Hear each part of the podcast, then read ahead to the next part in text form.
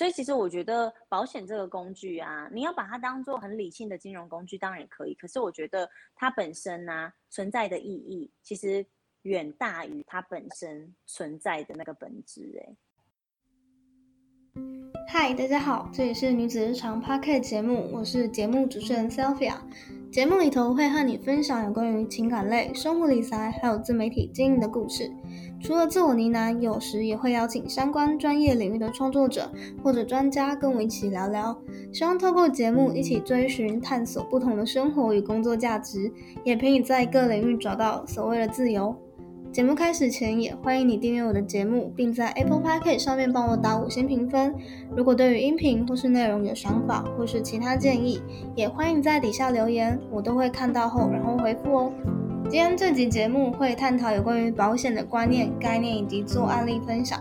之前在 IG 上常常收到一些读者问说：“诶，我都不知道自己买的保险内容是什么，诶，然后就这样傻傻的缴，怕不缴了或违约，反而不敢停。”其实关于这点呢，我在 IG 天文上也曾经写过：别傻傻的缴不懂的保险，因为很多金钱就是从这边慢慢流失掉的。于是呢，我在访谈前也整理了十五个跟保险新手有关联的问题们，另外也有在 IG 上做了一个小调查。谢谢大家提供的保险疑问们。今天这集节目会有满满的精华，分享应该如何买保险以及做保险的规划配置，也会帮助各位解答所有的保险疑难杂症，让辛苦钱能够真正的用在刀口上，并在理财路上做好正确的金钱配置哦。今天节目非常开心，能够邀请到一位保险专家舞动你的财务顾问若佳。这位来宾拥有顾问式的保险业务经历近十年，在保险人寿顾问一职第一年就荣获了百万圆桌 MDRT 的会员殊荣。曾经协助客户全家每年省下近三十万保费，但保障内容提升了十倍以上的经历。他来宾录这集节目大概录了一个半小时，必须说这集内容干货满满啊！如果对于保险有疑惑，那绝对不要错过 EP 十四这集节目喽！让我们欢迎今天的来宾若佳，欢迎若佳。好，谢谢 Sylvia 的邀请。那我很开心可以来到女子日常来跟大家分享关于保险的一些相关资讯。那我自己个人呢，经历保险业有一段时间，然后我觉得比较大的特点是，呃，我曾经有协助一些家庭，那他在保险的这个部分来去做一个。呃，长期、短中长期的一个规规划。那让我印象深刻的是，我曾经协助过一个家庭，让他们的每一年的保险费用降低了大概三十万左右，但是他们总体的保障的额度是增加了十倍以上。所以我的客户也告诉我，他从来没有听过原来保险是要这样子规划的。那我也在呃。保险业界的第一年就得到 MDRT 的百万圆桌的会员的殊荣，那这个殊荣呢是在呃全保险金融保险业界大概前百分之一的人达到一定的业绩额度才能进到这一个领域，所以我相信对对对对百分之一也是非常的努力啊，但是我也觉得非常感谢非常多客户给我很多的机会，让我进入他们家庭认识他们，然后了解他们人生故事，提供他们关于保险的协助这样子，嗯。嗯，感觉很厉害。我觉得我们今天应该可以讲非常多很有深度。我也很期待。好，我想先请问一下若嘉，开始踏进保险业的契机是因为什么啊？嗯，其实在我踏进保险业这个过程呢，也是有呃很有一段心路历程啊。就是我觉得人呢，进到呃呃三十岁上下的时候，你就会思考到，哎，我们的人生未来要往哪里走？那其实我以前都是做顾问，呃，应该是说我以前都是做业务相关的职业，但以前我是在卖车。但我在卖车的时候，很多人是推销车子或推销商品，但那时候我就很有意识，用顾问式的方式去了解客户的需求，然后帮他们去选定他们适合的车款。那但是呃，因为在以前的过往经历当中，可能卖车这件事情它不是一个呃。长久能够持续的一个职业对我来说，所以到我人生三十岁左右，我觉得虽然我有赚到钱，但是我不一定能够在未来发展能够让我安心，所以我希望能够转职。那也很幸运的，就是呃之前的大学同学，他已经在这个产业已经待一段时间，并且他已经是经理等级的一个职务。对对对，所以他就跟我分享了关于像这样子的一个保险事业，它其实可以帮助人。然后我也在多方评估以后，才加进了像这样子的一个事业。嗯嗯，了解了解。所以是因为呃有朋友这样子带领你进来，对对，也是我的贵人呐。那我想问一下若佳，你觉得保险其实它真正的用途对于客户来说应该是什么呢？其实，因为我在保险业界，虽然时间可能不像大家觉得有十年、二十年，但是因为我有大量的去接触客户，跟大量的去跟客户来做一个沟通，所以呢，我对客户的这个需求方面，相较性可能不是以年资来算，但是相较性也算是蛮了解的。保险这个用途啊，好多人都会觉得保险可能就是嗯可以存钱。哎，在这边我也想。呃，先询问一下 Sylvia，Sylvia，在呃之前，您对于保险的认知，你觉得保险是什么样子的一个工具呢？我觉得它就是降低风险，但是我后来看到一个蛮酷的商品内容，叫投投资型保单，然后是投资型保单，我才想说啊。怎么现在保险竟然也开始来做投资了吗？然后对，但是在很久以前的观念，其实就是觉得说保险它就是，比如说当你危机发生的时候，它可以有一个帮你做一个保障。OK，那我觉得 Sylvia 的概念跟观念，其实比大众来说，大概比八九成的人来的都好很多。因为 Sylvia 刚刚马上就说保险就是拿来做避险，其实坦白讲，保险它真的本质就是拿来做避险的。但是很多的人会觉得，哎，保险好像没有真的如他们所想，是因为他们可能对于保险有过多的期待，包含了很多的客户，他觉得保险是拿来存钱的，要还本的，要赚钱的。所以呢，认知上面有点落差，但确实有些呃保险的商品它是有这样子的功能，但我还是想要呃跟我的客户或者是说呃 Sylvia 女子日常的一个听众们来做分享，就是其实把保险看得单纯一点，它真的就是纯粹做避险的这个概念，只是它有很多延伸性的一些功能，但是我还是希望大家先了解它，就是主要是做避险的一个项目这样子。嗯，我觉得这个概念其实非常好诶。嗯，跟大家分享一下，我身旁其实有很多人把保险的避险这个重要性可能摆在比较后面的地方。然后我就听到他们说，他们之前买了几张外汇的币别保单，然后就是想要靠那样这样子保保单的内容来赚取那个中间的汇差。然后我就想说，所以你你买保险是为了赚中间的利益嘛？然后可是他一些很基本的保险的。内容可能都还没有先做补足，然后就先去往这一块去发展。OK，对，其实呃，我现在还是会跟很多客户讲，呃，坦白说，保险公司本来就不是一个公益单位。保险公司它就是一个要赚钱的单位，所以它收集大大家的钱来去做一个投资。那呃有赚取一些呃手费用的时候，他会分分享给大家，可能依照保单的条款上面来去做做呃内容的项目。但是其实最大的重点就是，我还是常常会跟客户说。其实保单它真的有好多的功能，但我们先回归保障的本质。如果你基础的保障，不管是你的寿险、医疗险，或者是呃重大疾病啊等等的险种，你规划大的避险的这个账户已经做好了，那你真的有很多的闲钱，可能你也不懂其他的投资，你也不想去了解到底股票怎么去运作，或者是说其他的呃投资的方式，让你的钱可以对抗通膨的话。保单其实它有部分的功能是能够去做到这样子的项目，但是它需要花很长的时间，而且呃要提醒所有的听众，毕竟保险公司要赚钱，它一定会绑你一段时间的合约。那你这段期间，如果你突然要用钱的话，那可能会比较卡。所以我我会说，呃，它的长期配你要有长期。呃，配置的这个概念啦，那你也不能够去觉得说，哇，它可能利息。不一定有这么高，还是怎么样？因为毕竟现在投资的标的物也没有那么多嘛，所以我觉得这个还是要根据个人的需求来去做调配。嗯嗯，好，了解。我想再问一下若佳，像有一些人对于保险的可能会有不同种的期待，那在刚刚听起来，针对这些不同种的期待，应该它会有一个呃，我们自己及及时性的需求。那这些及时性的需求，对于满足这些需求的人来说，到底有怎么样的哪一些人是适合买保险的呢？OK，其实说到哪一些人适合买保险，就我的认知是，我觉得每一个人都该买保险。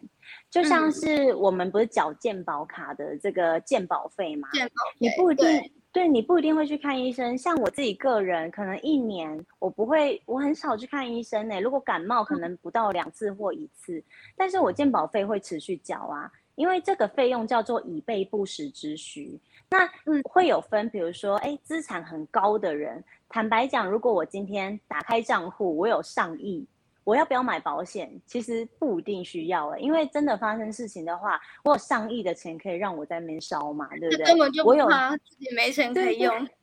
对对对，但是为什么很多有钱的人，比如说李嘉诚，或者是说你听到很多首富，他们有没有保险？他们一定有保险，因为如果可以用很少的钱就去处理掉风险的这个部分，那我为什么要耗掉我的资产呢？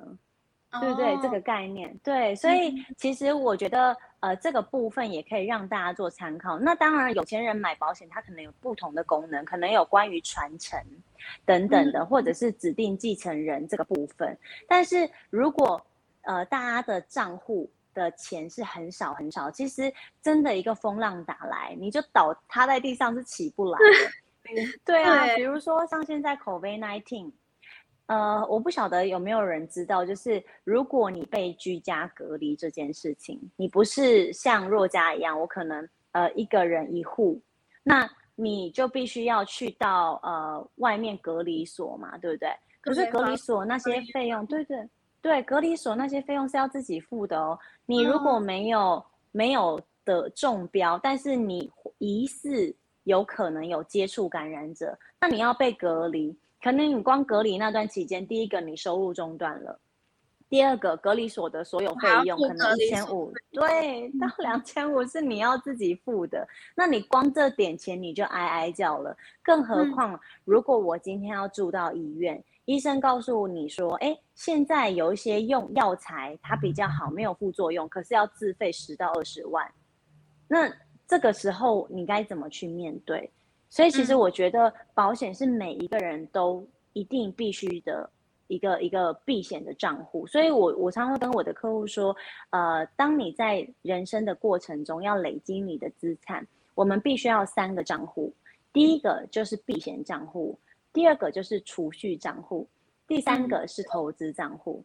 你三个账户其中一个账户没有做好，都会影响到其他的账户。比如说我今天避险账户没做好。那真的有风浪打来，我好不容易哎投资，现在投资股市还是什么正热，我投了二十万，我觉得哎效益很不错，但是我今天没有避险账户，股市股市股灾一来，直接什么都，就对，或者是说我没有股灾，我正我在投资那个标的物，真的它一直一直在正成长，可是我今天不小心我身体不好或我车祸了。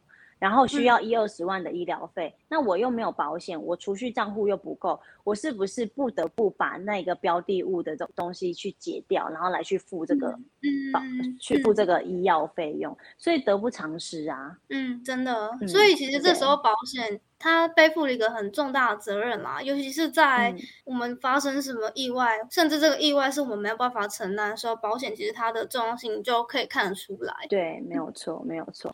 所以大家都 说书到用时方恨少嘛，你没有用到的时候，没有要用的时候都不会觉得它需要。可是真的要用的时候，其实你已经没有资格去了解这一块东西，因为那时候身体可能有状况了。真的哦，再跟嗯所有听众分享一个，什么叫书到用时方恨少？我自己就是一个血淋的例子，就是我之前在大学的时候。然后发生一场车祸。那一场车祸呢，是我的朋友在前面载我，然后那时候是在晚上大概十点多的时候，外面天色其实已经很暗了。天色很暗之外呢，我们就刚好 好死不死的遇到一台车，然后就往我们这样斜斜斜的撞上来。但好险，我们伤势其实没有到很严重，虽然有嗯有有有皮肉伤，然后。可能可能有看到一点粉红色的肉，但是但是 对，那但是但是其实那个伤势大概嗯，可能休息一个一个月左右就可以好了。对，自从这件事情发生之后啊，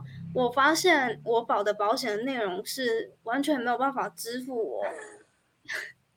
我我去看医生的费用，或者是呃支付对方的他他，因为他是对方开车，他可能车有刮伤啊什么的，这些可能都是我们自己要去承担支付的。所以从这件事情之后，我才痛定思痛，意识到保险真的很重要。然后到了等到我伤势复原之后，我就直接跑去跟我的呃保险业务员说，我要我要买什么什么什么保险。对对对对，哇，完全幸好你没事哎。对啊对啊，完等到真的事情发生的时候，我才知道有保险的支撑真的对自己来说很重要。嗯，对，其实其实我觉得 Sylvia 分享这个案例非常好，我就是。呃，这件事还算事小，因为你们只是皮肉伤，可能人都还站得起来，然后可能对方索讨，即便很惊，钱可能很很惊，但是你跟家人凑一凑，你可能还能够付这笔钱。但其实像很多国高中生，他们会偷骑车，那 其实我以前也曾经偷骑车过，偷骑车，对对，偷骑车载人非常可怕，因为。呃，之前也新闻有会有一些案例，比如说我载了谁，然后我们一起骑车出去，结果两个人撞到都离开了。那我的家人一定很难过我离开这件事，但是对方是被我载的人，那对方的家人在我们家人也经历伤痛的这一段过程，他可能会来索讨。哎，那你能想象吗？对，所以为什么我们会讲说，其实，在保险的架构上面呢？从大保到小，这些东西不是你的年纪，是真的你有这个需求，因为风险什么时候来，你根本不知道。嗯，好，谢谢入家分享。觉得啊，不管我们是在哪一个年龄层。只要我们还活着，就可能会遇到很多各式各样、不同大大小小的意外，或者是一些危机。那我想问一下若家，因为你看过也遇过很多种不同的年龄层的客户，我想问一下，如果是在不同年龄层呢，每一个年龄层都有他呃该背负的人生阶段。那既然有这么多该背负的不同的人生阶段，你会怎么建议帮自己做好不同时期的保险的保障规划呢？好，那针对这一题的话，我也分享给 Sylvia，就是我等一下可能会举几个案例，让呃可能你的听众可以更去感受到说，哦，原来什么时间点用到什么保险。其实，其实我觉得就是呃保险的这个阶段性啊，呃，当然我们从出生的时候，爸爸妈妈可能有帮我们买保险。啊，有些父母比较有概念，但是那个时间点的医疗的品质可能还没有这么好，所以说那时候的呃医疗保险的商品内容可能也不符合现在的需求。那我会建议，就是它就是你一个呃人生的其中一个账户嘛，那你也常常会去翻翻你户头里面有多少钱，所以避险账户其实你时不时也要去复习一下。那我会建议，就是说你的人生如果说哎。从经济还不稳定，但是你已经开始常常会跟朋友出去玩了，然后这段期间是单身没有错，但是你至少要保护好自己，不要拖累到家人。那。接下来可能财务上面比较稳定了，开始出社会了，有稳定的收入。这个时间点，那这个时间点，我们当然前面考量的一定要包含进去，可是就会比较做中长期的规划。那甚至到你三十几岁，对，三十几岁，我可能开始有些人他可能创业啦，可能有一些贷款呐，甚至有房贷呀，资金的时候，对，没有错，或者是你有照顾责任的时候。其实我有呃很多的客户，他们非常年轻，但是也非常的孝顺，就是不一定单亲，或者是啊，或者是双双亲都健在的家庭。但呃，跟你分享一个案例，我我近期有一个客户，我觉得他非常的特别，有机会我也可以跟 Sylvia 介绍你认识。这个人也是呃，我觉得非常优质的一个客户，然后他对未来也非常的有想法，但是他年纪很轻哦，才二十几岁，但是妈妈因为比较晚的年纪生他，所以年纪稍长，但是妈妈已经失智了，失智了两三年，对，所以以以这样的状况，其实他的收入来源是非常重要的，他是不管他人在不在，他只要有孝心，那我们就他就会想说他一定要照顾。妈妈这样子，所以其实对，所以其实其实保险这件事不只是照顾自己，也照顾你爱的人。所以有句话，他就是说，就是呃，我爱你不是我在的时候我才照顾你，我爱你是不管我在不在，我都能够照顾你。所以我觉得这句话很浪漫，非常浪漫。对，可是它就是真的体现在保险上面。嗯，因为其实。嗯，我之前也有遇到过一些读者们的案例，他们就是可能家里的经济条件啊，只有自己一个人在支撑，然后这时候可能家里家人可能会需要一些医疗的保障，也没有，也没有透过买保险去避险的这个观念，然后导致呢，可能，嗯，可能是学生实习的时候就必须自己扛了整家的经济压力，对，然后但是到最后。就算想帮自己的爸爸妈妈买保险，但是可能爸爸妈妈已经不在了，对，所以就会变成说，他前面这么辛苦，但是当他前面这么辛苦的时候，却没有意识到说，哎，我应该尽早帮自己做一些保险财务上的规划。或许可能在当当爸爸妈妈生病的时候，那一段期间，其实嗯有这样的支撑，也可以让家里的经济状况或者自己身上的经济压力再少再降低一点点。嗯哼嗯，其实也很现实哦，就是说我们在上一代的，或者是说我觉得现在，即便是在我们这个时代，也很多人他不太了解保险，他真正能帮到你是什么。那我觉得有可能是。坊间有很多说法，所以导致于呃很多人对保险可能不一定是正面的这个想法，对，所以他们不觉得保险有这个需求。对，那你年纪稍长的时候，坦白讲，你那个时候才想要规划，第一个是身体体况的问题，有没有机会保险公司要卖你保险？保险公司可能不不想卖了。第二个是费用年纪越高，保费会越大越大，对不对？没错没错，因为像呃。呃，像健保局他们都会统计嘛，我们真的到到六十几岁、六十六十五岁的时候，那时候你的收入其实慢慢锐减的，可是那时候你在做医疗的这个几率是比较高的，对，所以那个时间点赔率是大的，这个一定是啊，因为保险公司这些都是有精算师来算过的。对，我不可能 随时都可以赔你钱，所以我们一定是 建立在你在年轻的时候，你身体体况好的时候，我们先去做这个保险的规划。那如果你资金比较少，我们就先求有，再求好。我们可以先做大的保障，但是你可以先用定期险的方式，甚至你可以用月缴的方式，降低你的这个付款的负担。但你真的有需求的时候，这个保险它能够扎扎实实的帮到你。嗯嗯，我觉得这建议很棒哎，因为其实现在呃很多小资主他可能想帮自己做好一些保险的保障。但是有一些商品的内容可能金额又很高，自己又没办法负荷得了，所以我觉得定期的这个方式还蛮不错的。然后刚入家其实有讲到说年限嘛，你说年限可能没有到这么的久，但是一样它一样可以有得到保障的机会。嗯，其实定期险的这个部分呢，像医疗的定期险，其实现在有很多呃保单的合约内容，它是可以让你就是一定要续约的，就是说你我今年赔过你了。但是因为我的合约就是强制要让你续约，即便你身体已经有状况，但是那你是在还没有状况的之前你就买了，所以我这段期间你有付钱，你就可以使用这个功能，然后是可以让你无限续约的。但是它还是有一定年龄限制，但是现在时间可以拉长到八十甚至是八十五岁，所以其实定期险不一定。就是很多人觉得，哎，定期可能只有那一段时间，没有哦。你定期险有可能，你就是有缴费的时候有有需要，你有用你就用到。但是终身型的，你有可能现在缴的费率很高。虽然你说，哎，好像终身有效，问题是你每次要用的时候额度都很少，不够。所以我觉得还是要根据个人需求调整啊。嗯嗯。那我想再问一下，既然要根据自己的需求来选择合适的商品的话，我知道身旁其实很多人想要买保险，但是他们却不知道到底这在这么多众多的保险商品中应该要怎么买，有哪一些基本基本必备的保险购买的优先顺序吗？OK，以优先顺序来讲的话，其实我们刚刚有说到保大在保小，对不对？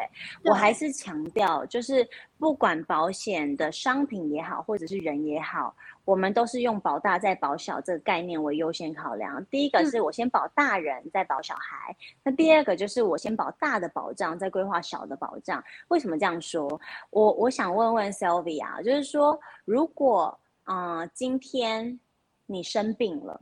然后呢，你没有保险，但是呢，这一次的医药费五万块，你出得起吗？五万，呃，看看是什么条件，就是你就是付五万块，你付五万块，然后医医生可以帮你动手术啊，或者做什么处置，你就可以出来了。那五万块对你来说，你付得起吗？付得起，付得起。十万块你付得起吗？十万块，开始笑了。你要考虑一下吗？考虑一下。那十五万呢？你是说付十万，然后呃，给你更高级的医疗的？没有没有，现现在你就没有任何的保险，你就只有健保。但是健保不是全权负担嘛，它还是有部分你要自费。那如果今天有一些特殊的手术，你要自费，可能十到二十万，这个金额你付得起吗？付得起，但是付得起，对不对？有点痛。对，心心 有点痛，有点痛，有点痛。对，对，因为这个是我们每一天心情去工作得来的钱，我本来是想要拿来享受，没想到竟然要拿来去处理，好像受伤意外事件。对对对，所以说，呃，在这个部分你可以感受一下，哎，有点痛痛。那我想一件，我想问一件事情哦，如果今天不小心那一场意外，上次你刚刚讲案例上那一场意外。你摔断了腿，你就截肢了。嗯，那接下来你的生活会有什么样的改变？我就无法正常行走，那我可能每天待在电脑桌前打文章吧，就这样，对不对？靠这个方式生存。对对对，那你那个时候你还要能够想到这个方式。对，有可能这样，但是你生活上面很多行动其实是不变的，所以其实你生活上面的成本可能是比别人高的。但是你脚断，你不会一直住医院哦，你有可能就是自己要自理很多生活，但是你有可能少掉很多赚钱的机会，而且这个时间很长。你现在才二十几岁，那我们现在有长寿风险，如果你活到八十一百岁，你不就这段人生的时间，其实这个过程。你就少掉很多的赚钱机会。那如果你想要有一只脚，可不可以？现在有啊，现在有像这种电呃，比如说电动型的支架嘛，对不对？像这种外接式的支架，其实那个腿是耗材啊，七八年要换一次。我有问过，超过膝盖以上的一只要一百多万。可是如果你想要行动，对你想要行动方便一点，对啊，好贵，是行情价吗？嗯，其实这个还算很便宜的，因为现在的这个假义肢它有很多功能，它不是只是外观上面，它有很多功能。那它可以取代你的真脚或真手，那其实你跑步什么都可能可以自如了，对不对？那当然它的费用一定会高啊，因为你手也长不回来嘛。对，所以我原本以为，我原本以为一只一只大概二十几万，没想到还有一百多万的。它它有分，就是呃膝盖以上还是以以下？因为我之前有呃去听过一场演讲，那一个演讲者呢，他是八仙城堡的，几乎是最严重的受难者。对，他是四肢都截肢了，而且 他截肢的那个那个程度是到膝盖以上。那在膝盖以上，你装了这个义肢，它其实还需要训练。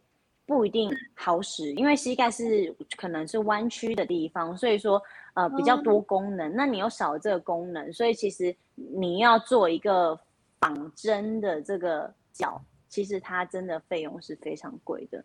它光那个电动轮椅，特殊的电动轮椅，他就说就八十多万块九十万啊。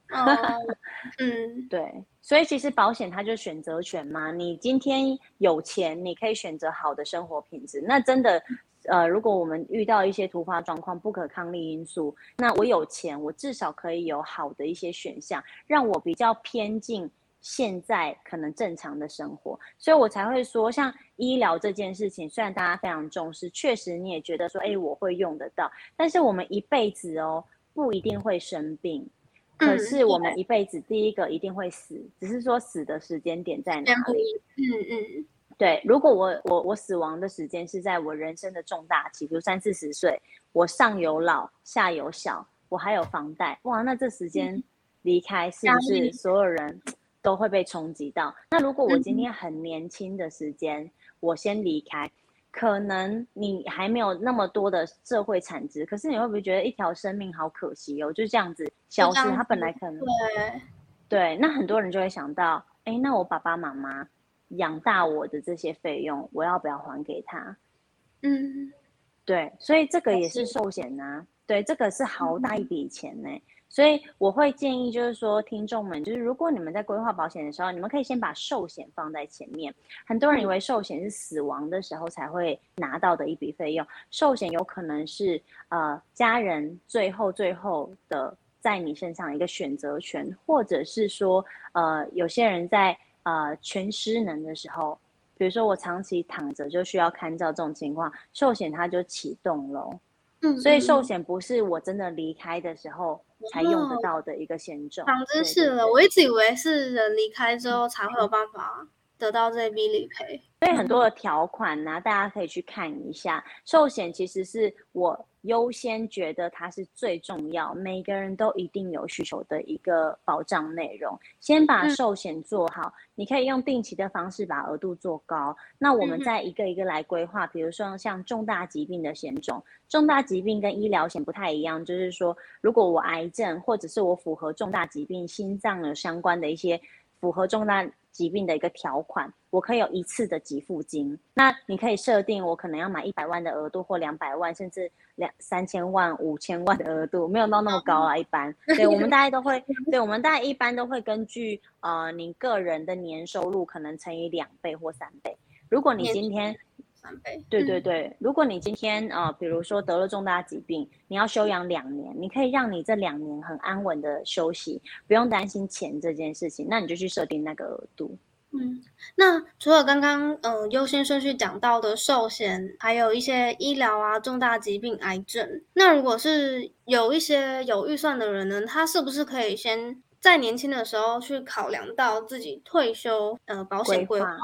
对，也可以呀。就是说，以退休来讲，其实退休大家最怕碰到的就是说，我的医疗的这个费用会烧掉我原本的储储备金，一辈子努力赚来的钱。所以医疗这个部分，那个时候你可能会要去规划一下高一点。但是这个是在早期，其实你就要规划了。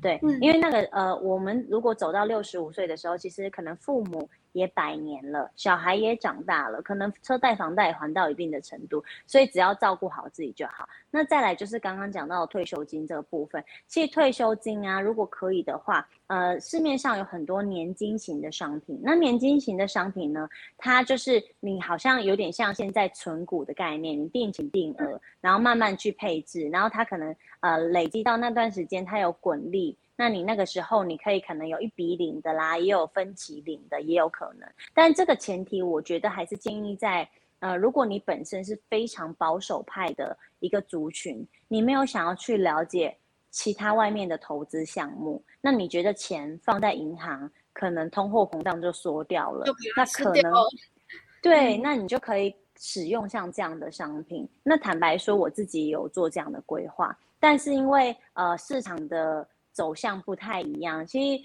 我有一个学姐，我非常的羡慕她。她现在快六十岁，可是你看她就觉得好像四十几岁、五十岁上下的这种活药，然后人很活得很潇洒。那有一次我听到她分享，她说啊，早期其实那时候银行利率都还有六七趴的时候，然后投资随便你投都会赚钱的时候。他那时候就做了年金型的一个规划，就有点像是终身俸，你活多久领多久，领多少？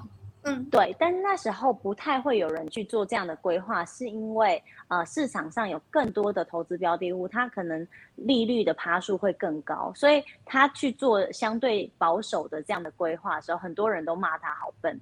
可是他说，为什么他做这样的规划，是因为呃以前他有去投资啊，他有去玩房地产，可是不懂，所以完了就做了这些事情就赔钱，所以他反而后面就觉得他就是无脑的去做这样的规划，他就做这样年金型的呃呃保障内容。那现在他他他五十五岁的时候，每一年呢，他可以领六十万，每一年六十万。对，所以他放的金额也很高，而且那时候的呃合约条款的利率给的也确定的利率也很高。那那时候我就问他说：“你好聪明，怎么会这样做？”他说：“那时候别人都骂我笨，但是过了到现在这个时间点，大家都羡别人在羡慕他。对，而且他说他还很炫耀跟我说：“明年我就满六十了，明年我会每一年有一百万。”我就哇，下巴掉下来。但是我觉得。对，有我我觉得有时候天时地利人和，哎，真的就是他在那个时间点，然后可能有这样子的，也赚钱也赚够这样的钱，还有那么多钱可以去做这样的规划，他滚力太大，而且那时候的利率很好。那现在利率其实没有以前那么好了，也坦白说，对，只是说不管怎么样，如果你没有呃把现在的钱留一点给未来的自己，如果未来有时光机。那个你未来自己坐时光机回来，他一定会大骂你一顿。对啊，所以我觉得都是需要配置的。嗯，真的，而且他其实，在大家都说他在做版本的时候，可是他自己却选择做这样的决定。其实，在当下，也我觉得也是一个蛮不容易的决定。哎，尤其可能很多人都说，你做这样的决定，那会不会就是可能钱投下去，然后就没有了？可是他还是这样持续、持续的一直、一直去把钱放进去。因为其实如果你会看合约的条款，保险之所以好，是因为你看哦，我们在投资的时候不可能给你说是什么有保证的，对不对？因为对人家都说基金投资有赚有赔嘛，对不对？详情请阅公开说明书。可是保险这件事情，你买的额度是多少，它就是在那边。所以保险公司要履约，事情发生了，他就是要赔你这些钱，或者是你做那样年金型的，时间到了，他就是确定要给你这些钱，所以它是确定的事情。嗯，它比起呃保保呃，就是说我们去投资的风险值是不太一样的，所以我才会说像这样子的规划比较适合保守型的一一群人这样子。嗯嗯嗯，哦，那如果是讲是保守型的话，嗯。因为刚刚陆佳你有讲到说，刚刚你的客户案例是他刚好在天时地利人和的时候就有嗯赚足够的钱可以去做这样子的规划。那我想问，我想帮我的读者们问一下，因为其实追踪社我的 IG 的读者们很多都还是小资族，但是小资族也知道，毕竟大家预算都有限嘛。我想问一下，如果是小资族预算有限的话，通常可以怎么样子去做一些？配置，嗯，其实我觉得应该是说，我们从需求面来去探寻。比如说，像我个我若我是若家，我自己个人呢，我自己怎么规划，我来跟大家分享一下。我觉得我的人生是很有价值的，这是第一点。那我们可以去想想，如果我现在开一张支票给你，我上面请你写一个金额，这个金额代表你人生的一个价值，你开多少，我给你多少。那 Sylvia，你会写多少呢？所以现在是要我定义自己的价值吗？对你来定义一下自己的价值。我给你一张支票，你写多少，我给你多少。我现在就是拿金斧头跟银斧头的 和和女神。我我我我我可以开一千吗？可以啊，当然可以啊。一千一千万一一千万。嗯，你觉得一千万很多还是很少？以自己目前来说，当然算多了。OK，但是我要告诉 Sylvia，你绝对不止一千万。在我看到你，我觉得你的价值可能五千上亿都有可能，但是是更多。我为什么会这样说？因为我们在保险的规划其实是保障我们的赚钱能力。如果你觉得你这辈子很会赚钱，其基本上，呃，你就会去规划相对应的一个一个额度。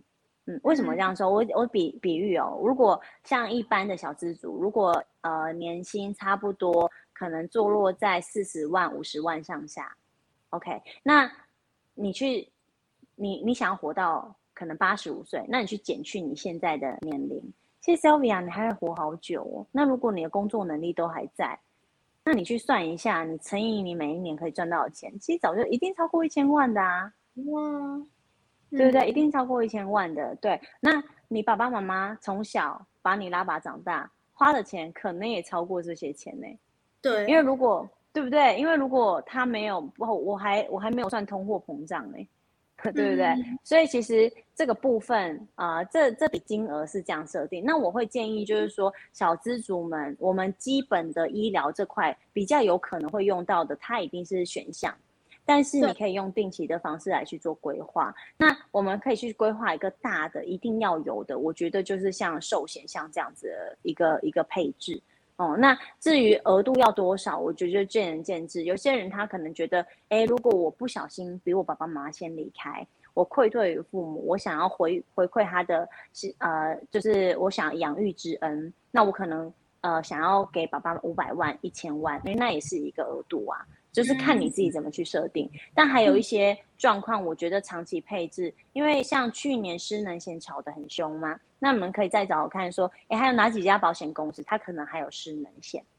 因为失能这件事，就像我刚刚跟 Sylvia 提的，就是说，如果我脚一直断了，我长期呃的生活完全会被改变。那如果我这样的状况，一般人没有像 Sylvia 的。呃，常才可以坐在电脑前面写文案就有收入的话，我一定要出去劳力的话，那这样子我会不会变成一个下流人士，或未来变下流老人？我的生活品质都变很低。可是如果我发生这件事情，保险公司愿意呃和履约我一段时间，每个月供给我一定的生活费用，哎，那这样子我不是很安心吗？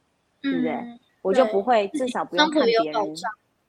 对，没错，没错，对，所以其实我觉得在配置上面是这样子来做规划，但是大家也不要觉得说，呃，这样的规划一定金额会很高。其实以你们二十几岁这样的年纪啊，一个月缴两千块的保费，我想应该不会有太多的压力。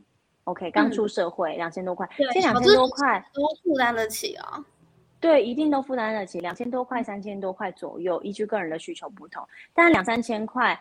如果你找对人，或者是你真的会去规划，会符合自己的需求去找商品，你是可以买到额度很高的，一定可以买到，只是可能你没有遇到，或者是没有花时间去了解这样子。嗯。其实很多人在找业务员的途中啊，要么是可能身旁家人认识，然后就会就是一起一起去找，哎，家人因为家人认识的推荐而去找找这一位业务员，或者是朋友谁谁谁认识而去找这样这样的业务员。但是有一些业务员啊，他可能本身不会依照你的需求去推给你适当的商品，然后他可能是。所以很导致很多人对于业务员的印象可能没有到这么的这么的安心吗？对，然后他甚至他觉得没有安没有没有安心的原因是因为呃我不知道我今天遇到这位业务员他会推荐给我什么样子的保单商品的内容，那他可能就会觉得说你既然每一张都推荐给我了，那我我我不我真的不知道我自己到底要买哪一张诶。然后他可能搞不好，他原本自己已经想要去，嗯，重新的检视自己保单的内容，但是却又发现。却刚好又遇到了一位业务员，他又推荐了什么什么 A 商品、B 商品，结果 A 商品、B 商品却可能都是不符合他的需求。对，那我这时候我就会觉得说，嗯，既然都已经就是想要重新规划保险、保险保单的这件事情，然后也想要嗯搞清楚保险这件事情的真正本身应嗯真正本身的一些保障。那我想问一下若佳，如果我们今天想要嗯开始重新的检视我们自己的保单的时候，可以怎么样的去检？是呢？是是去问呃旁边可能身旁的一些自己信任的业务员，还是有没有什么管道可以去去询问呢？OK，好，那我这边回复 Sylvia，嗯，其实确实，诶，我我觉得我觉得人生啊，在买任何东西遇到任何人都很吃缘分，我好相信缘分。其实我为什么会呃，我在未来我会开呃，就是线上的关于保险基本概念的一个课程。我为什么会想要去分享这样的资讯？就是因为我发现呃，其实这辈子我即便很认真的在保险业努力的去服务很多客户，我也服务不到所有的人。那我也有自己的人生要过，所以我觉得如果每一个人都可以对保险有基本的概念以及架构的话，其实我们在规划保险的时候。你就不会是不清不楚的就去买了一个东西，然后最后让自己后悔，等到要用的时候。对，所以其实我觉得在尤其是很多那种人情保单，对，我不知道，哎，太多了。对，其实我真的，我常常会跟我的客户说，就是说，呃，很多人说，哎，我我卖保险刚开始，我要去找我的亲戚朋友，对不对？确实，因为那是你在意的人，有好资讯你会想分享给他。但是我也想跟 Sylvia 分享，就是基本上啊，我从事保险业以来，我没有什么自己原来就认识的客户，哎，我都是呃，可能去到哪一个环境，然后我认识了一些人，我觉得这个人呃在价值观上面有契合，那我想分享这个资讯给他，他也愿意听，那他不排斥，然后我们是用一个很理性的方式来去看待这件事情。我只是分享资讯，但选择权在你身上。那我的我的客户最后都是这样子产生的，反而很少是那种人情型的，因为我我反而觉得说。呃，很多客很多客户或者是很多人在购买保单的时候，他把理跟情完全搭在一起，我觉得完全不需要，它就是一个金融工具。那我们只是保险公司的或保险公司的一个桥梁，把这样的资讯去分享给有需要的人。但是我还是建议所有的呃读者们或者听众们，也要去了解，这是你自己的权益。你你你要去买一个商品，你必须要了解它的好处对你的帮助是什么。就像是像 iPhone 十三很好，可是每个人的都要去买吗？不一定啊。如果对，如果他没有这样子的一个，比如说拍摄的需求好了，或者是说他没有特殊对于呃手机上面的呃功能的需求，其实很老式的手机他也可以用啊。所以，我我们必须要先了解自己到底需要什么，你再去找到。呃，商品甚至是找到适合的顾问。虽然我有听到 Sylvia 跟我分享，呃，你在跟买保险的时候问了你的顾问很多的问题，对对不对？超级对你对超棒，我好喜欢这样客户，因为你们不懂会问，我们才会知道说你的需求在哪。那我也跟 Sylvia 分享一个好好笑的事情，我前一阵子啊，就是认识了一个老板。那他跟我说，呃，他其实对保险没有概念，但是你可以看得出来，有一些人他不一定真的很想去了解。那我有时候我也会问号说，哎，这是自身权益耶，你都花钱为什么不了解？他真的就说是对，他说是人情保保单。那我就跟他说，人情这件事情，在你真的有事情发生的时候，他不会照顾你一辈子。嗯，但是买对，但是真的很认同。因为我呃小时候我的保险就是 所谓的人情保单，然后可是当到我长大后，我真的需要那张保险的内容的时候，我发现我的业务员已经不见了，然后甚至我连我保是什么内容我都不知道，然后甚至我连呃回去问我的爸爸妈妈说，哎，那个我以前的保单内容理赔是什么啊？他说他也不知道哎。然后，然后不知道就就就算了。我连真的要申请理赔的时候，我自己也不知道我应该要去问谁，跟我怎么处理这件事情。对，OK。那我有机会再多跟大家分享这个关于理赔的事情，因为确实保险最有用的就是我真的要理赔它。可以理赔给我我要的东西，对，但是怎么去申请，可能这个过程我发现，哎，也会有很多问题，对不对？对对对对，然后再回归到刚刚那个人情保单啊，我对。我很认同你说的，因为真不要为了买保单而去成就这一份人情嘛，对，因为觉得或许或许，嗯，好吧，你真的真的买了一下，然后嗯。促促促成了这一次的业绩，但是等到等到我们真的自己发生了什么样的状况，或是真的很需要这笔金钱来，呃支支持我们的话，那反而反而到最后都没有它该有的效果。嗯，对啊，我之前还跟呃一个客户，我就跟他开玩笑，因为他那个人其实是太亲近的人了。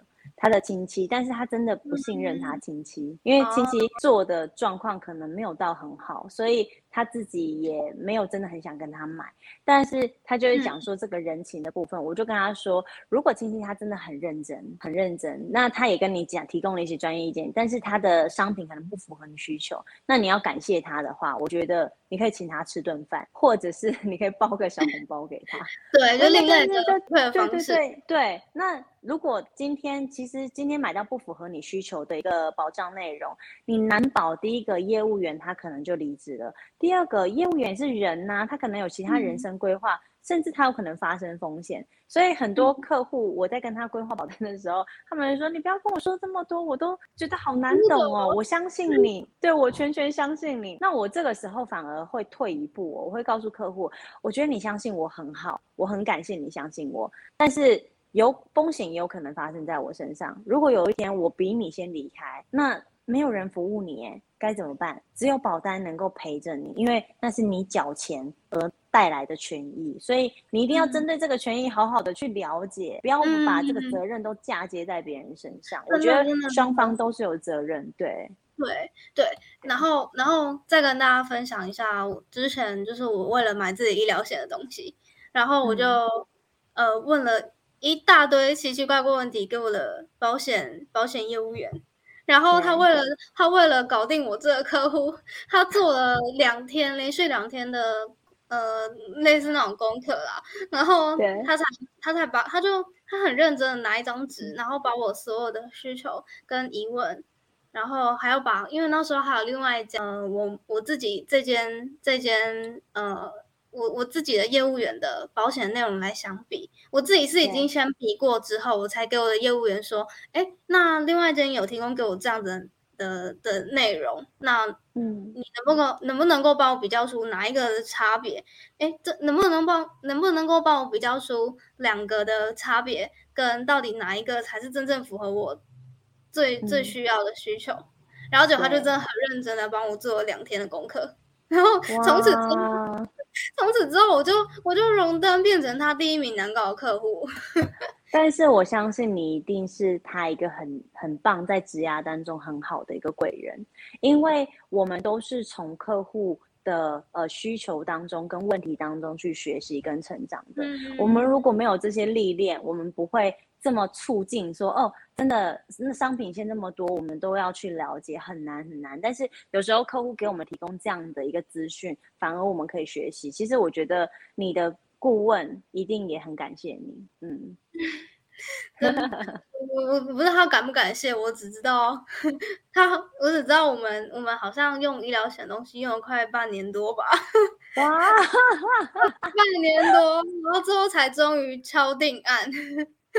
哦，OK OK，但是我也会建议，就是大家，就是说在医疗险这个购买的时候啊，其实有时候啊，我觉得保险这件事情啊，不要犹豫太久。为什么呢？因为呃，比不完这件事比不完，你也不要把保险想那么难，它不是一保定终身，在你身体状况好的时候，你未来要改，你都还有机会。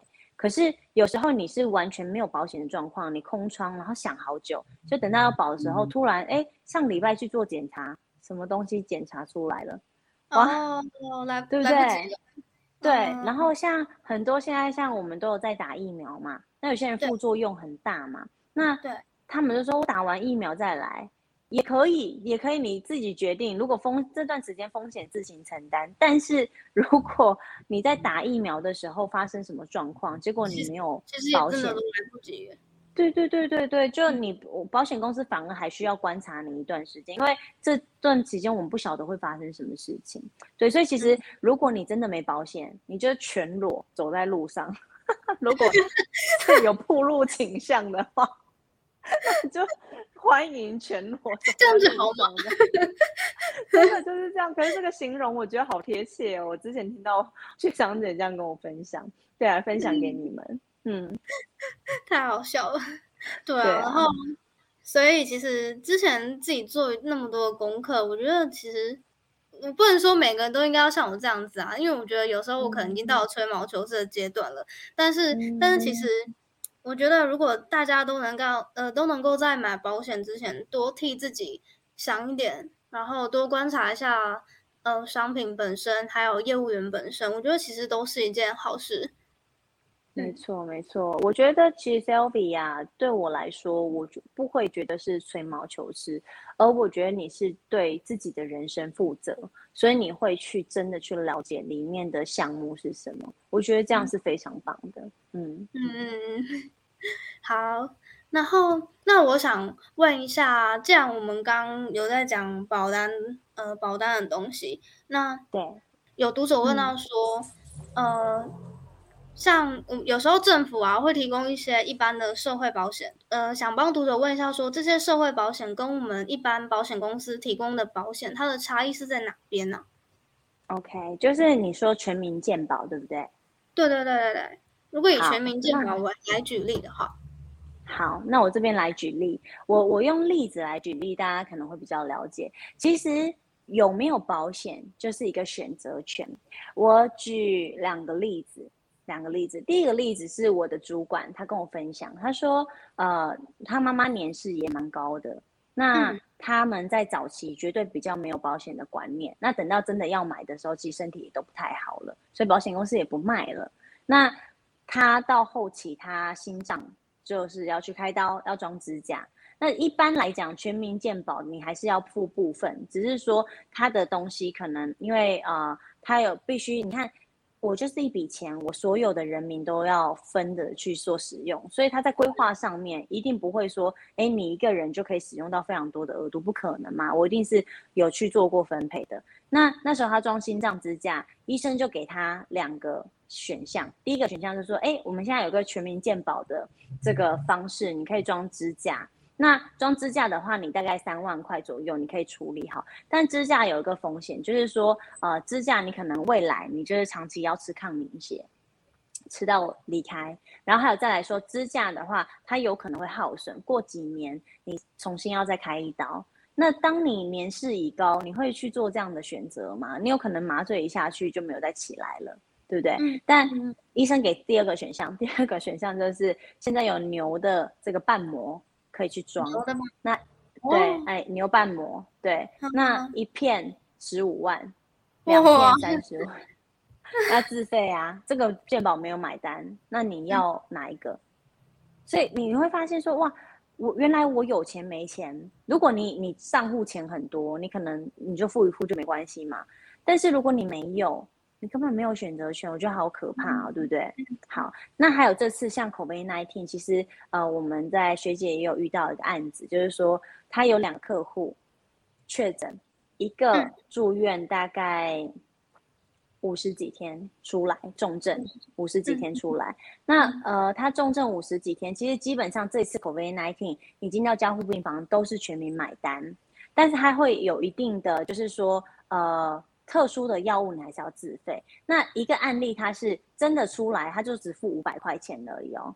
全民健保他只付五百块钱，他做五十几天哦，而且还住在，因为是特殊的状况嘛，还住到比较好的病房嘛。但是保险公司，因为他有买保险，然后买的额度还不错，所以最后保险公司赔他了三十多万。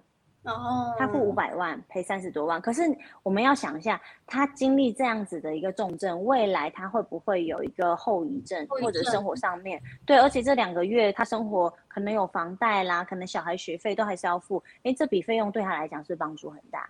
好，这是第一个。那第二个呢？他是啊，也是 COVID-19，但是他是死亡的案例。他呃进到后面，他装叶克膜。那专业克膜已经在外面循环了嘛？那医生就跟他说，呃，现在这种状况比较危急，那他接下来呢需要用一些特效药，再搭配这样使用，可能的状况会有机会好转。但是那个特效药一个礼拜大概会要烧掉十五到二十万一个礼拜。嗯嗯，他最后有呃他家人有用，因为他希望他好嘛，但是很遗憾他最后还是离开。可是你没有用，你就没有机会好。虽然他最后还是离开，可是这个时候你就会发现，哇，原来有保险是这么好用的。最后我们就是这样子来帮他去做处理啊。而且有时候你保险公司去请款，让你钱赶快下来。那如果你是算有钱，可能卡在一些国外啊还是什么的，需要一些时间，然后才把钱带进来的话，那保险公司直接赶快把你这个这个账单处理一下，不是很好吗？嗯，对，所以其实我觉得这个部分也可以分享给大家，用案例来举例，我觉得大家会比较清楚。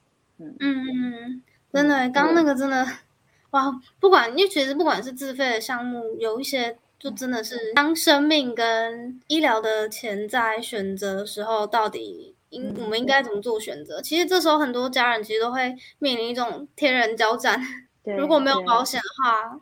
然后也没有做一些相关的规划配置的话，那这时候真的就是，诶，就是一个很血淋淋、很残酷的现实摆在自己面前，那就就只是自己要怎么去做选择。对我，我觉得真的人生呢，你可以过得开心，最重要，我真的好在意就是选择权，不管是你的自主权还是选择权。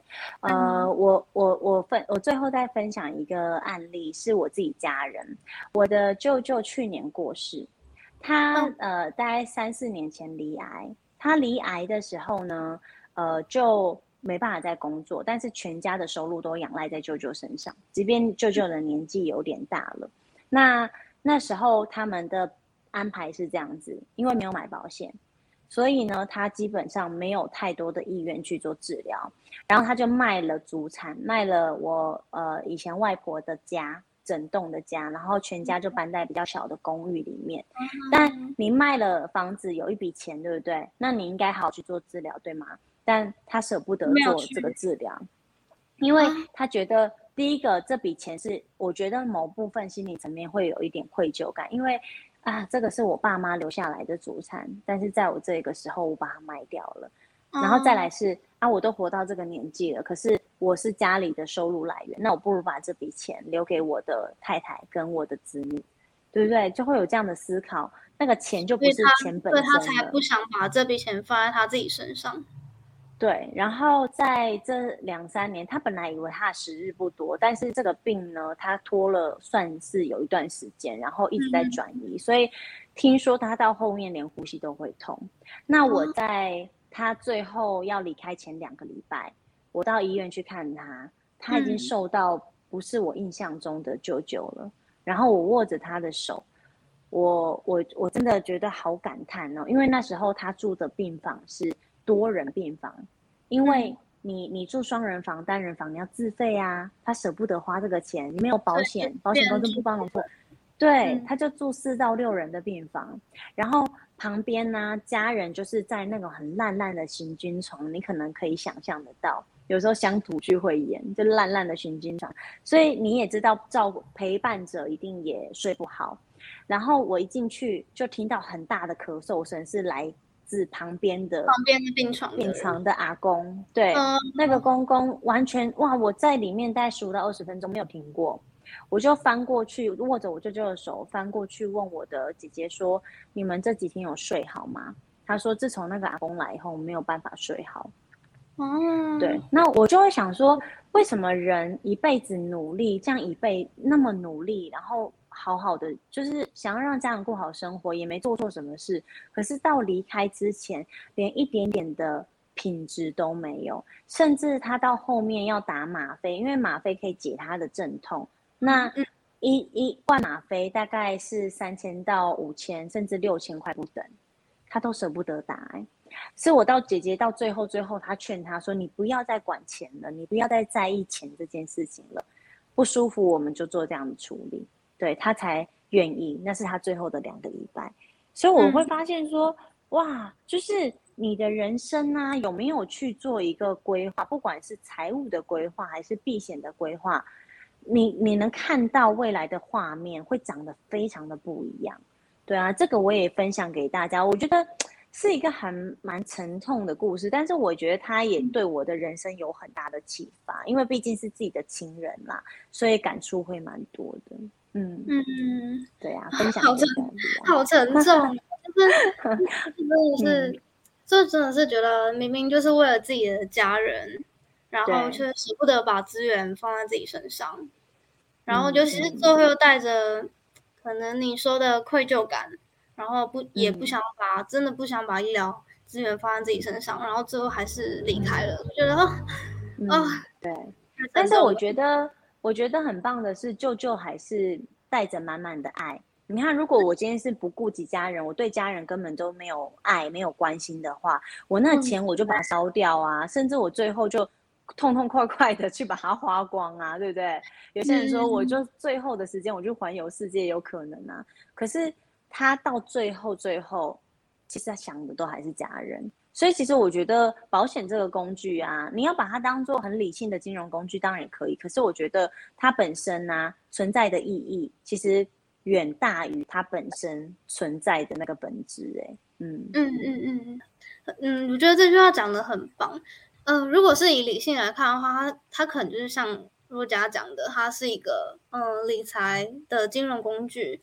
但是如果以呃，如果以个人感性层面来看的话，它其实保险并不只是保险，对它其实可以带来更深层一层意义。对，那既然讲到既然讲到那个保险的意义啊，呃，我想再问一下若佳，是说，嗯，其实这题是读者询问的啦，有读者问说。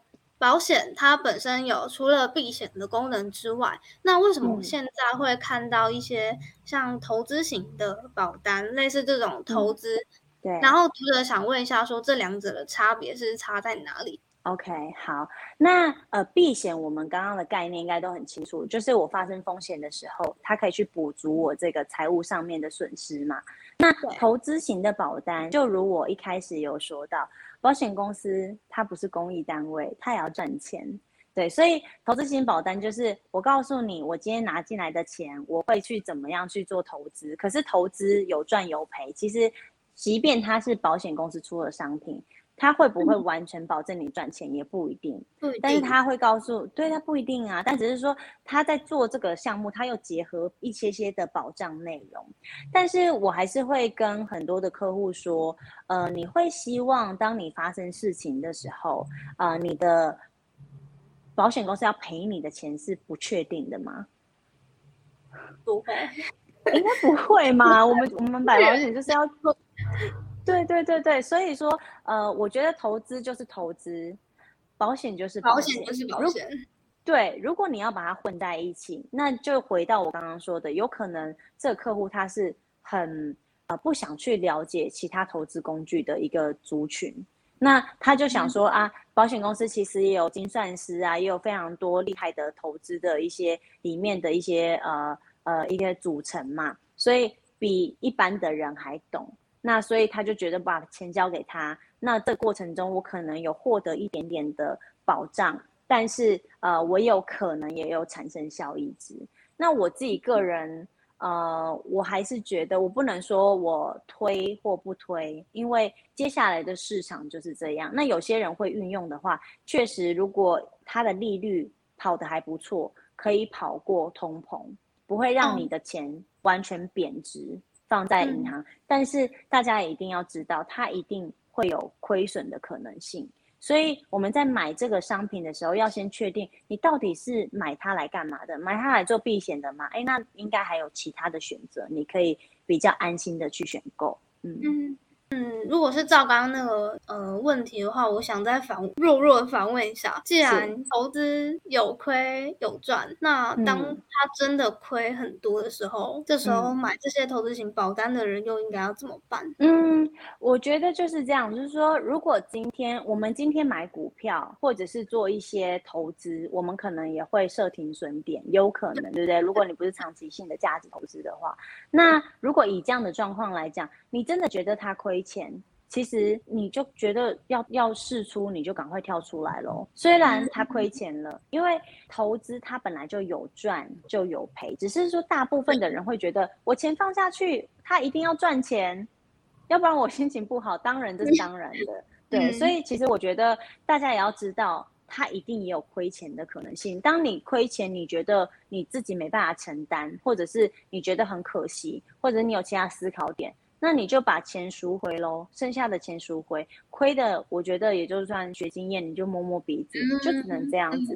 对啊，因为如果你自己不愿意花时间、跟花心力、花钱去学习，比如说股票的价值投资，或者是其他的方式来去做投资，那你就要更大的金额去面对跟承担这些风险，这个是我觉得很合理的事情。嗯嗯，没错，真的真的。对，好，那我想我想问一下，就是这题也是读者询问的，他说感觉有一些保险业务员的话术很高明，然后有没有什么方式可以去破解？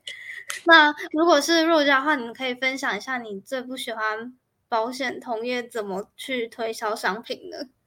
这问题会不会太我？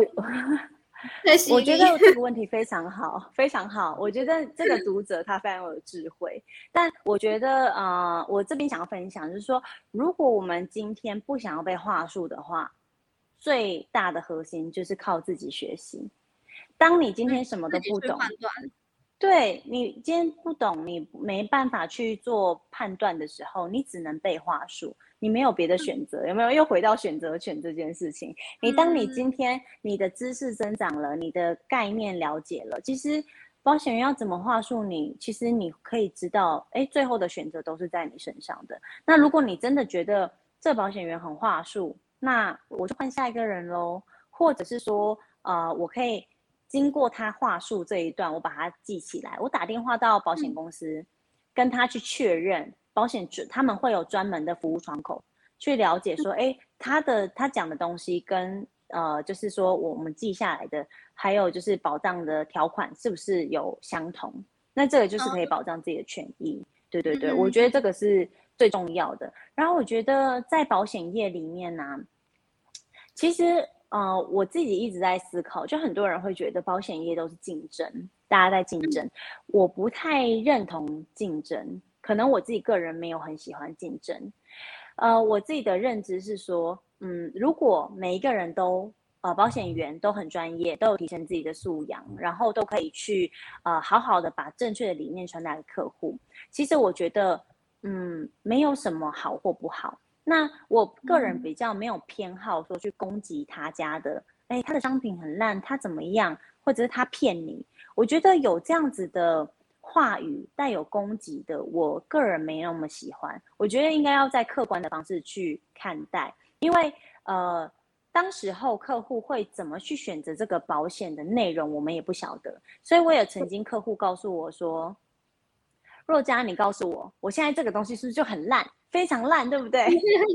他要你去批评他，还是帮你去呃判断他？对，因为我在跟他分析完以后，他就觉得怎么跟他想的不一样。但是那一个已经是好几年前买的保单，那当时候这个客户有没有去为他自己负责任，然后去了解概念，还是真的也是人情保单，随便他就买了？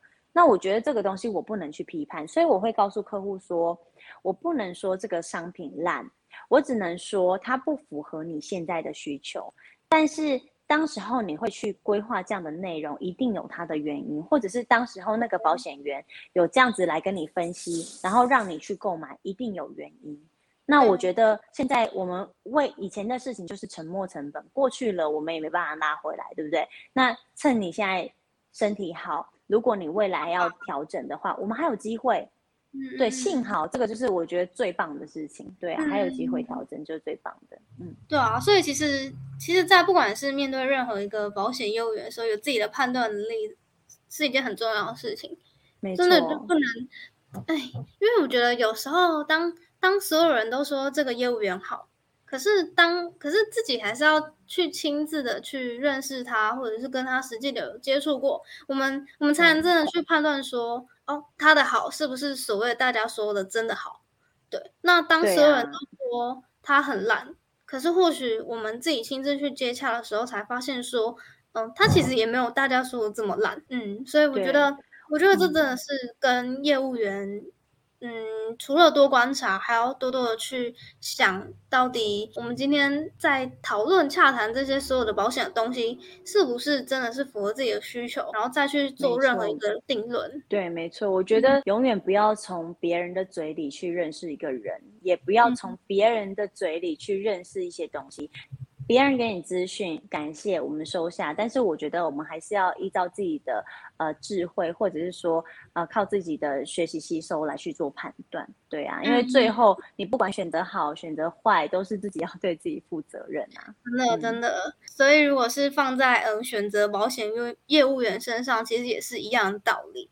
那对，哦，那入家，你觉得一个合格的保险从业人员呢，他在讲解保险的时候，他可以采用什么样的心态来让顾客更安心的认识保险这东西？你觉得什么样的心态才是比较好的心态啊？嗯，我觉得啊。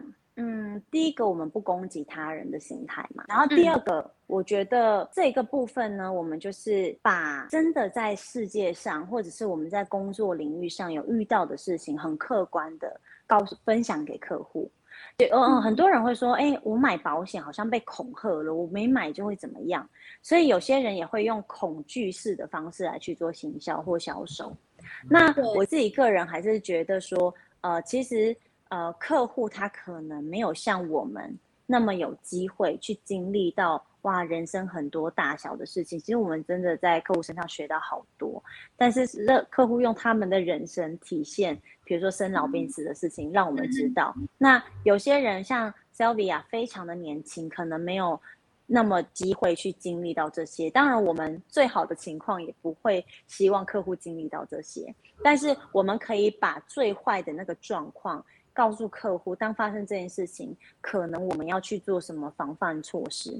那我觉得，呃，客户要不要选择我们？我觉得这个就也很缘分。因为我也坦白说，其实真的很优质的客户，他会选呃优质的顾问，他会选择客户，他会选择客户。其实买卖这件事情，我们的呃呃基准线是平等的。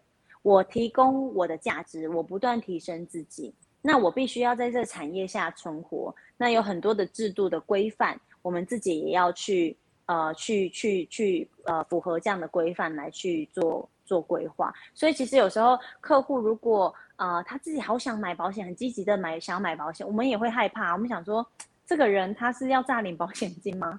所以其实，所以我们为什么保险员一定要看到你？哎，你四肢是否健全？是五五，就是四肢是不是都呃伸缩自如？这些东西有没有其他疾病？我们都要问得很清楚，因为这些跟我们的职涯有关系。所以其实保险业务员，我自己个人也会呃这样的体悟，我也会觉得说，哎，不要有太大的得失心。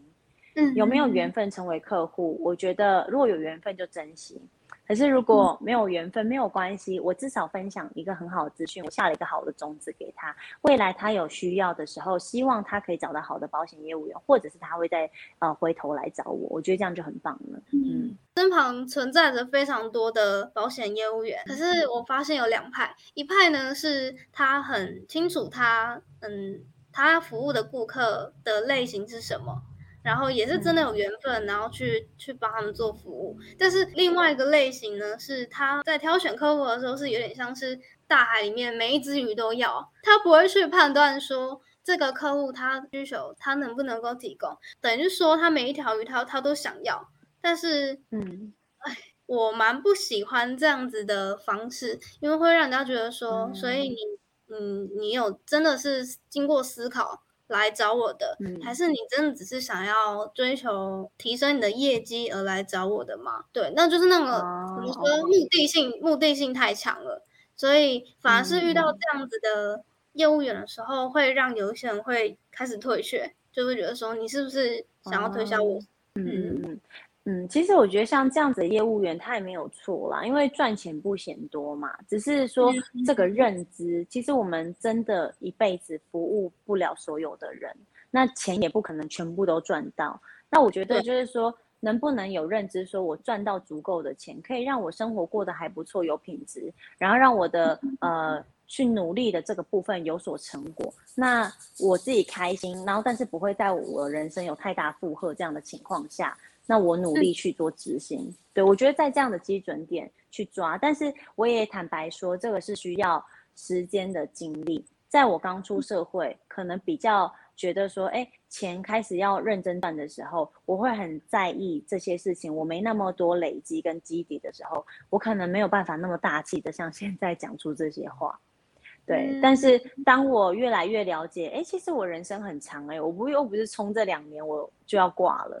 我我可能是慢慢累积的，对。那我发现，对，不管怎么样，我只要出家门，我就会到达终点。那我慢慢累积就好啦。我累积有价呃品质的客户，跟我价值观的客户，这样的客户群未来会变成我的人生的朋友，哎，那是不一样的方式，真的，对对对，嗯嗯，对。我很喜欢业务员把他的顾客当成不只是顾客，反而是把他当成一个很重要的朋友啊，甚至是家人。我觉得这样关这样子的关系才是超越，就是那种死板板的，呃，怎么说？死板板的，就只为销售而销售，我卖你东西，然后你接受我的东西，这样子。对对对对对，那你那个你这种关系比较好。那我想再问一下啊，就是我们未来一定会遇到很多的趋势。那若佳，你认为保险对于自己的定义和以往时代相比，有没有哪边意义不同呢？嗯，我觉得其实保险在本质上的意义没有不同，它就是为了避险而生。那其实保险本来就是在好几世纪以前，他们呃，可能大家真的都没有赚到什么钱，那连那种。下葬费，有人家里有人过世，连下葬费都没有，那所以大家才会开始，哎，每个人每个月就扣一点工资，当谁有发生事情的时候，就用这样的钱。所以，呃，不晓得 Sylvia 有听过，那以前有那种标会子，有点像互助会这样。有有有有。对对对，有点像这样的概念。对，有点像这样的概念，只是说，哎，标会子，你有听过倒会吗？人钱钱就卷，你就卷了就走。对，所以现在变成是比较有规模化的，用一个保险公司来去做这样的架构。那其实大家把这些钱放进去，就有点像社会安定基金。你要的时候，你真的有需求，你买多少额度就用多少额度。我觉得就是这样子。那只是说以往的呃这个医疗的条件跟品质没有现在好。所以说，可能以前在做这样的规划的时候，呃，你没办法达到这么好的效果。意思就是说，比如说我以前癌症，以前癌症你也不会去买很多像这样癌症险，因为其实癌症可能啊。一两年不到，你就会离开了。可是现在抗癌七年、十年都有可能，而且都有可能抗癌成功。那这段期间有很多特殊的药物，它的需求或者是它金额跟价钱会比较高。那这时候我们当然要能够有付费的能力，我们才可以有这样的选择权嘛。所以其实我觉得整体来说，它并没有什么不同。只是因应现在可能有些人真的资产很多，他要去传承呐，或者是说他要指定继承人这些事情，可能资产很多有资产很多的人的困扰，那才会有不同的延伸。但是它最基础的架构都是保障，所以其实我还是真的很建议大家让保险回归到保障真正的本质，那你就不用担心说哦我会被骗，还是哎怎么钱进去没有出来这样子。对对对对，真的。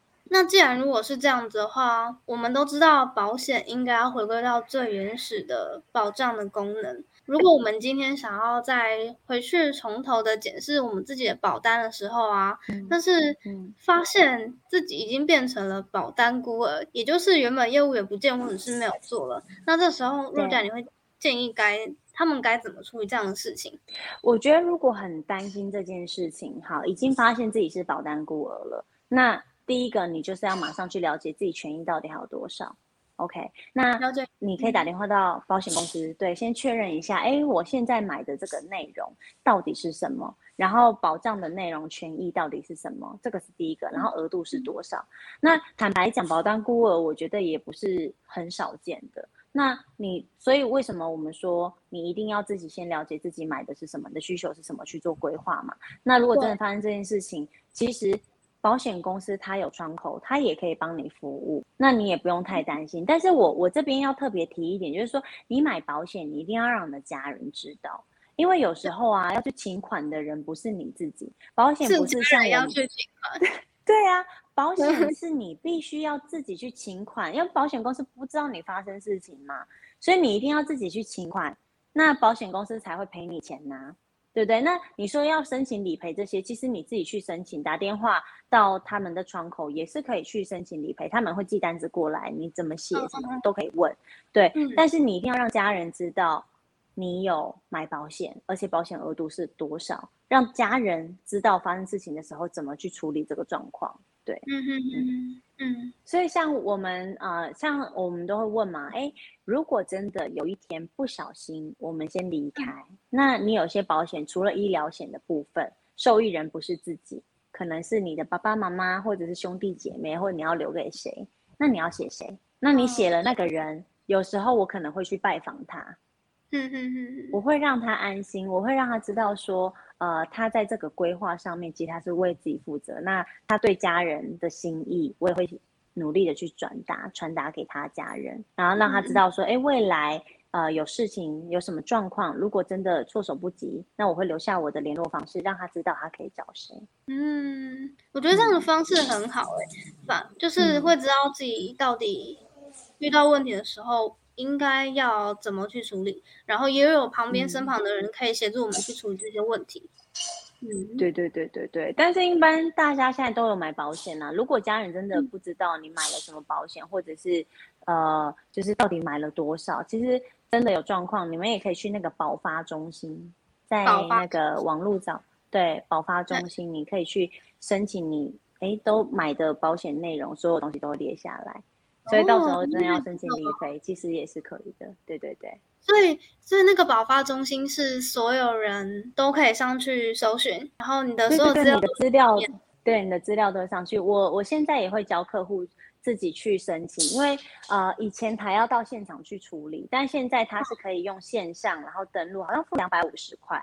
那你未来要查你所有保单资料，你都可以直接查，蛮方便。那如果那如果不是自己买的，嗯，比如说有些人是把妈妈帮忙买，从小帮忙买那种，可以去查吗？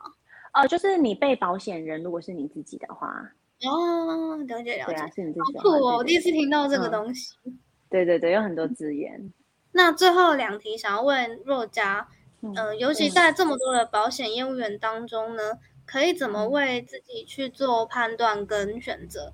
第一个，这个呃，你的顾问、你的业务人员，他一定要很喜欢学习，然后他会持续在他的领域提培养专业，那他可以提供你随时市场上很好的资讯，这是第一个。那第二个，我觉得真的就是要很用心的去倾听，因为。我们很多时候很会讲，但是很少听。我觉得这个在生活上面也常发生。所以我，我得要知道他到底担心的是什么，他到底担心自己，还是担心他的家人，还是他担心其他很多很私密的事情。所以我很多客户啊，在我很认真听，他才发现有他可以说，原来有人愿意听的时候。听的时候，他说好多说好多，甚至好多客户会哭，跟我讲很多家里的事情。对，代表我才会打信任，他才会就是哦，补东西。对，其实对，就是说我要我的狗狗，Hello，那我我就觉得，我就觉得说，哎，其实我们也是，嗯，有点像客户的倾听者啦，好朋友啦。那你说。真的能帮上多少忙？我觉得真的，我得要了解他的需求，所以我们要很认真听。那我觉得这也是业务非常需要具备的特质。我觉得不管任何产业，那第三个，我就觉得真的是站在客户的立场去思考。我觉得这件事很难，真的很难。当你自己会觉得这个利益跟你有冲突的时候，你可能会很难去做这样子的一个判断。但是。我相信客户嗅得到那个味道，客户一定知道你是为了自己赚钱，还是你真的站在他的需求点去思考。因为我自己个人啊，呃，在跟客户谈保险的时候，我完全不会去思考到，哎，我的这个佣金有多少还是什么？因为我觉得这样会，嗯，讲说我没有在意，可能是因为我没有花时间去了解那个。那个 那个分论的比例，因为我我觉得我认真做事，呃，公司会给我应有的，我我也会得到应有的回报。我的专注点，这个人在我前面，我就是好好的跟他说话，好好的去跟他分享资讯。那他也很聪明，他一定可以有智慧，能够去判断我可不可以。对对对对对，而且呃，当我一个客户信任我，第二个、第三个，他还会帮我转介绍。我觉得永远我都是获得最大的那一个。对，所以我觉得好的业务员具备这样的特质，我觉得不管任何产业都可以做得很好。嗯嗯，说的很好哎。嗯，觉得如果我们真的有办法能够遇到这三项特质的业务员，真的是真的是非常幸运的一件事情。然后，其实我很希望，我很希望我的读者或是听众们都有足够智慧，可以去帮自己判断自己正在做什么事情，然后也可以遇到一个真的是替他着想的一个好的业务员，而不是只是为了赚更多佣金啊、赚更多的业绩而出现的业务员。这都是彼此互相啦。嗯，对，真的真的彼此互相真的超级重要。好，那最后一题是，如果帮保险下一句注解跟定义，这样你会怎么样去定义呢？如果要这样定义的话，我就是想要跟大家分享，就是不要对避险工具有过多还本或赚钱的期待，我们就让保障很简单的回归到保险真正的呃保险，让它回归到保障真正的本质，这就是它最大的价值。嗯嗯，保险就是保险，真的不要因为不要因为嗯可能。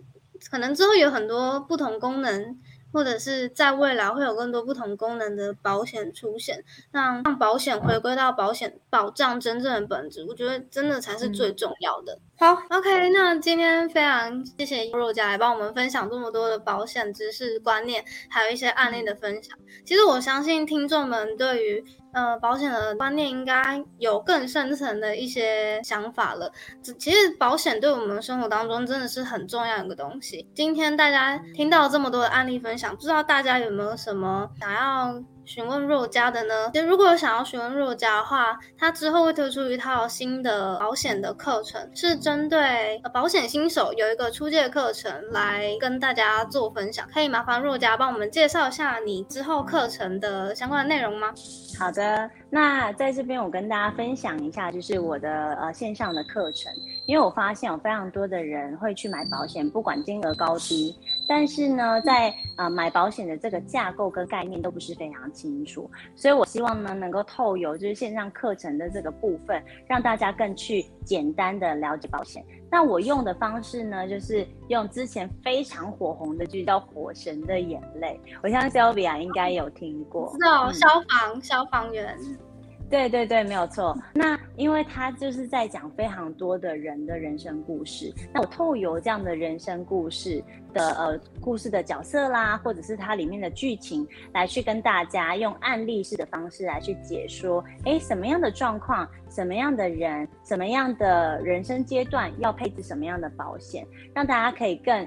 啊，轻松的去学习，因为毕竟保险它是一个专业，所以它还是有某部分比较难咀嚼，所以我我选择了用像这样的方式来去跟大家做分享，所以请大家好好期待，就是我预期呃努力努力在十二月我会把它努力的放到架上，对，到时候也希望有机会可以再跟 Sylvia 的读者，还有跟 Sylvia 多分享一下呃这样子的一个资讯，嗯。嗯，呃之后我会呃让 Sylvia 的。读者跟听众呢，有多一些些不一样的呃小管道，可以知道我们的呃像这样的一个课程，然后也会给呃 Sylvia 的读者有非常优惠的方式来了解这样子的一个保障资讯跟概念。那如果有一些读者是真的。对于保险好想要了解，可是苦无找不到一个专业的人可以给他协助的话，我这边也提供 Sylvia 几个名额，可以让你的读者能够在线上，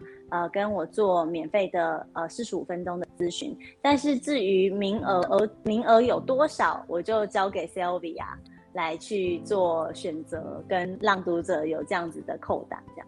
嗯，好，那实际上的名额多少啊？我之后会在 IG 的贴文上跟大家公告，然后再小小透露一下，之后若家这边也有提供三本是虎虎生风年历，之后也会一并在 IG 的贴文上面跟大家做分享。非常高兴邀请到若家分享那么多的保险的知识观念还有案例们，我想之后如果读者、听众们对于保险还有一些疑问的话，也非常欢迎可以到若家的 IG 或者是他的粉丝专业去做询问。这些资讯呢，我会贴在我的 Podcast 节目的资讯栏里面，大家都可以上去做寻找。OK，那今天访谈就到这边结束，谢谢大家，谢谢你的日常，谢谢大家，谢谢 Sylvia。